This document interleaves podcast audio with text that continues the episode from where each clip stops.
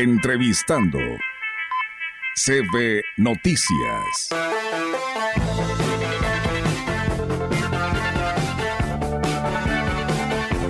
Y bien amigos del auditorio, pues eh, precisamente ya que hablamos en el tema de salud en esta mañana, aquí a través de CB Noticias, tenemos la oportunidad de saludar al epidemiólogo de la jurisdicción sanitaria número 5, Janaí eh, Becerril Becerril, que hoy nos acompaña aquí en esta mañana en este espacio, el cual nos da muchísimo gusto. Doctor Becerril, pues bienvenido y muy buenos días. Muchas gracias, buenos días, un saludo a todo el auditorio que, que nos escucha. Gracias por estar con nosotros y bueno, eh, atrás de micrófonos hablábamos y decíamos, oiga doctor, eh, se han incrementado eh, las consultas en los centros de salud por estas altas temperaturas. Hoy usted nos daba una respuesta muy importante. Ciudad Valles y la región pues está acostumbrado a vivir estas altas temperaturas, pero decíamos, pero ahora ha sido por un tiempo más prolongado y lo que dicen que nos falta, platíquenos cómo han vivido la jurisdicción sanitaria esta situación. Sí, este, lo que comentábamos, bueno, la región siempre se ha considerado una región con clima tropical, que esto eh, durante diferentes épocas del año hemos vivido, las altas temperaturas, y con ello pues Secretaría de Salud siempre mantiene activas las recomendaciones principales que son la, de hidratación y con ello pues todas las recomendaciones de evitar eh, la exposición por tiempos prolongados a altas temperaturas, que aquí es muy habitual, que lo ideal es evitar eh, la exposición de altas temperaturas entre las 11, 12 del día hasta las 4 o 5 de la tarde, que es donde tenemos la mayor eh, alta temperatura en, este, en estos momentos. Y con ello, pues nosotros de Secretaría de Salud mantenemos estas estrategias, mantenemos la promoción de la hidratación oral, que es sumamente importante, el uso eh, de vida suero oral, que también tiene unas especificaciones importantes de preparación, porque a veces creemos que nada más es vertir el sobrecito de vida suero oral y no es así, tiene ciertas especificaciones.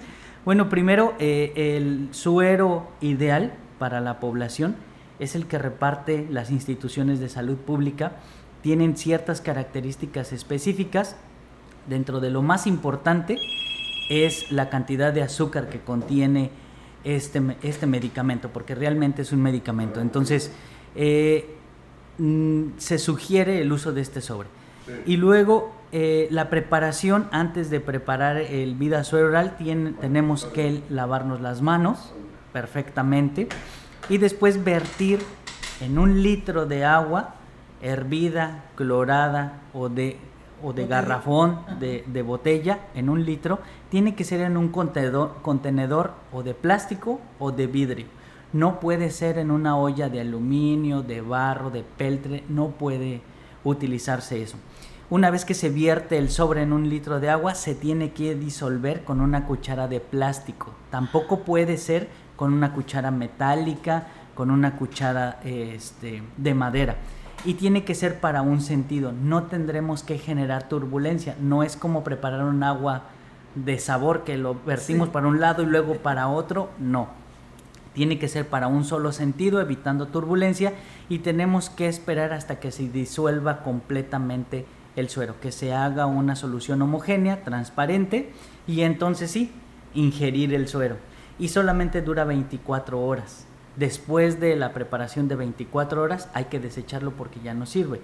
Estamos acostumbrados también a ver que en la región pues tenemos un grupo de personas que son los cortadores de caña que utilizan el vida suero oral y ellos lo que hacen es vertirlo en una botella de un litro y lo agitan, se echa a perder, no sirve de nada hacer eso, están tomando pura agua prácticamente. Entonces tendremos que seguir esas recomendaciones para que realmente funcione como una bebida hidratante. Mire qué interesante, pues no lo sabíamos, pero bueno, ahí está eh, esa recomendación que hoy nos hace a todos quienes nos están escuchando. Nos dicen que no están dando vida suero oral. ¿Es cierto? ¿Cómo está esta situación? ¿Sí la hay eh, para las personas que nos escuchan? Sí la hay, que sí tenemos vida suero oral en las unidades de atención médica eh, solamente que pues la alta demanda ahorita con la temperatura pues ha generado que se escaseen unos centros de salud eh, precisamente el día de ayer llegó nuevo surtimiento para vida suero oral. Hoy ya se está entregando nuevamente en las unidades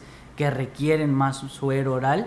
Y bueno, pues estas estrategias son permanentes. Muy bien, eh, doctor, platíquenos. Eh, las personas que llegan a comprar algún otro sueros en las tiendas eh, contienen muchos azúcares y esto no nos va a ayudar, ¿verdad? A ver, platíquenos si es recomendable o no. No, no es tan recomendable aunque hay algunos, algunas marcas de suero que se apegan un poquito más a los estándares, sí tiene que estar, estar bajos en azúcares, porque eh, las grandes cantidades de azúcar deshidratan más.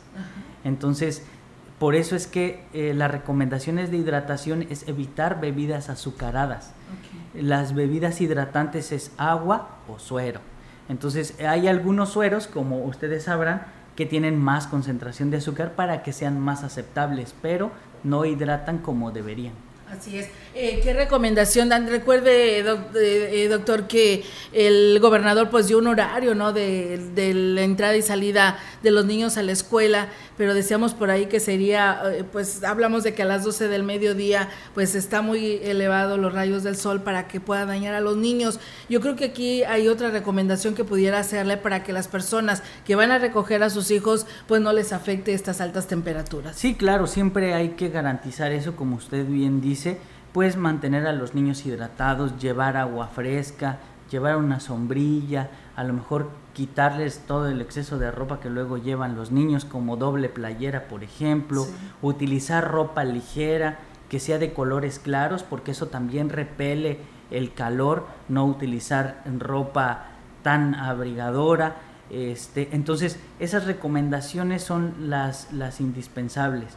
Eh, sabemos que, la temperatura, como bien lo, como lo comentaba hace un momento, que aumenta o, tiene su mayor pico de temperatura entre las 2 y 3 de la tarde, que es donde está eh, este, con mayor temperatura, pues sabemos que los niños salen entre la 1 y 2 de la tarde, entonces pues bueno, tendremos que tomar estas medidas durante este, la salida de los niños. Así es, eh, podemos decir que en estos momentos los centros de salud de la jurisdicción 5 este, no han tenido un alza de atención en problemas gastrointestinales, de deshidratación o golpes de calor ante estas altas temperaturas. Em, no es que no tengamos como tal una incidencia elevada. Eh, lo que comentaba hace un momento, durante todo el año nosotros recibimos atenciones de este tipo. Eh, casos de deshidratación, casos de diarrea. Comentaba que las altas temperaturas lo que favorece es la descomposición de los alimentos. Y entonces es lo que genera mayores enfermedades digestivas, aunado a que pues a veces comemos en la vía pública, los alimentos pueden estar contaminados y ahí entra la otra parte de la vigilancia que hace la COEPRIS, que ellos son los encargados de regular las condiciones de los alimentos y los establecimientos que hay. aguas frescas también. De todo, de todo. Ellos verifican todo, pero no es algo que ahorita esté teniendo como una mayor actividad. Nosotros lo tenemos agendado durante todo el año, se hacen este tipo de revisiones. Y regresando a la cantidad de atenciones que recibimos en las unidades de salud, eh, hemos detectado que han acudido algunas personas con deshidratación mm, leve, moderada, que se resuelven de forma habitual. Los casos que requieren o que han requerido mayor atención, esos van directamente a los hospitales, que son eh, los que comentaba el doctor Daniel en su momento, las atenciones que se han recibido. Muy bien, pues bueno, ahí está la invitación. Entonces, eh, los principales síntomas, eh, doctor este, Becerril, platíquenos para que la gente que tenga alguno de estos síntomas o nuestros hijos, pues acude inmediatamente al médico para que no se agrave su problema. Claro, hay dos clasificaciones ahorita en la temporada de enfermedades naturales por temperatura extrema, que son casos de deshidratación y casos de golpes de calor. Son cosas totalmente distintas y manifestaciones distintas. Entonces el caso de deshidratación puede ser una persona que presente fiebre o que no presente fiebre, que tenga antecedente de exposición solar, que tenga sed intensa, piel enrojecida, agotamiento, debilidad. Algunos pueden presentar náuseas, vómito dolor de cabeza, ataque al estado general y nada más. Una persona que entra dentro de la clasificación de golpe de calor tiene síntomas más graves como Eh, el principal es la exposición solar por, por periodos prolongados, fiebre mayor de 41 grados, pérdida de la conciencia, convulsiones, confusión mental y que se le agregue cualquier otra, dolor de cabeza, taquicardia, mucosas secas, eh, llanto sin lágrimas, eh, hay un signo que se llama lienzo del signo de lienzo húmedo en donde son características totalmente de una persona deshidratada complicada. Entonces esos son los síntomas que caracterizan a, las, a los dos grupos de enfermedades que ahorita se pueden estar presentando. El más frecuente es caso de deshidratación muy bien, doctor. Pues bueno, ahí está la, invitación para que todos lo tomemos en cuenta. Y si hay suero, vida, vida suero oral en los centros de salud, ya lo dijo el, epidemiólogo, para que usted pues vaya a solicitarlo. Ya se están surtiendo los centros de salud y pues lo tenga en casa para cualquier situación que se llegase a presentar. Eh, pues bueno, doctor, ¿algún mensaje especial para toda nuestra población que en ese momento nos está escuchando? Sí, recordarles que ante esta ola de incremento de temperaturas, pues lo más importante es prevenir. Estar bien hidratado, consumir agua natural, no consumir eh, eh, refrescos, aguas este, desaborizantes, consumir sueros y evitar eh, la exposición prolongada a los rayos. Utilizar ropa ligera, que no sea ropa oscura, que sean ropas claras. Muy bien, pues eh, la verdad le agradezco muchísimo el que nos dé la oportunidad de platicar con usted y para que la gente de alguna u otra manera pues se prevenga, a pesar de que como decimos estamos acostumbrados a estas altas temperaturas, pero hoy como que pues las redes sociales y toda la manera de comunicar pues eh, como que está más enterada la población, ¿no? Y entonces es importante manifestar qué está haciendo la jurisdicción sanitaria para el bien de toda esta población que nos escucha. Le agradecemos muchísimo. Muchas gracias y gracias a todo el auditorio que nos escucha. Gracias. Entrevistando CB Noticias.